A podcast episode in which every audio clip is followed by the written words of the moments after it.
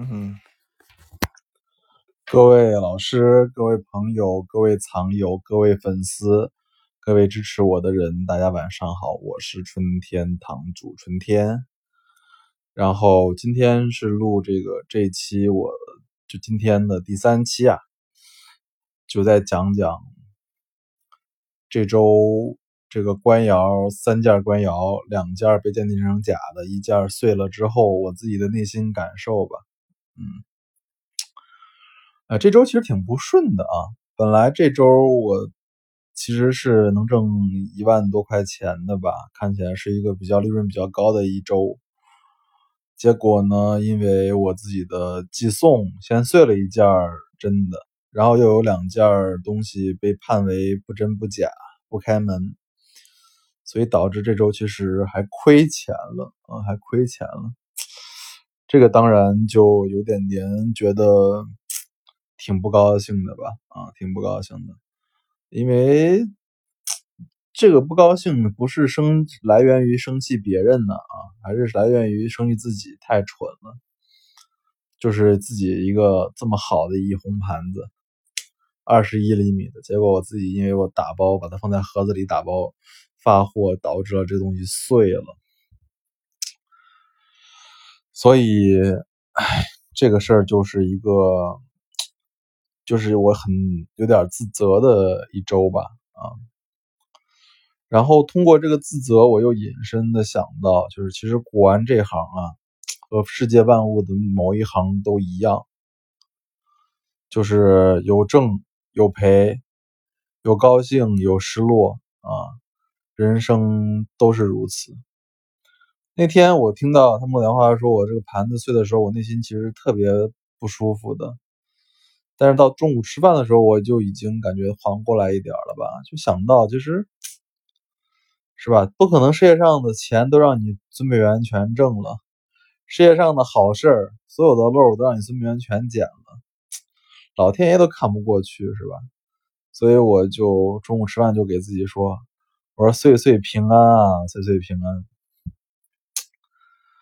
然后再加上这周因为两件东西被鉴定成假的嘛，然后退货导致又和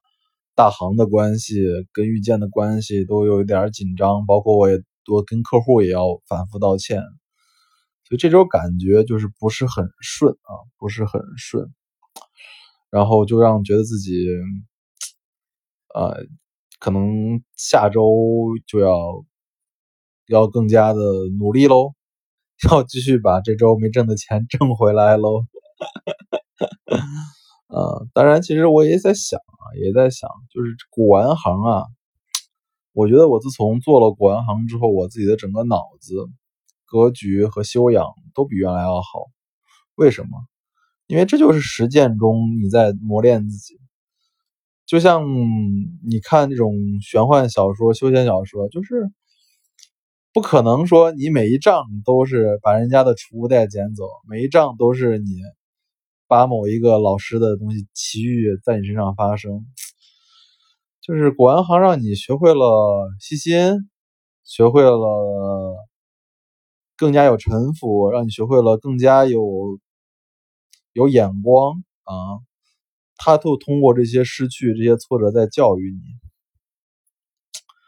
所以也非常感谢这一周的这个这么多事儿吧，啊，然后我再补一个这周的一个小事儿，作为最后这一周的这个事儿的一个回顾啊。这周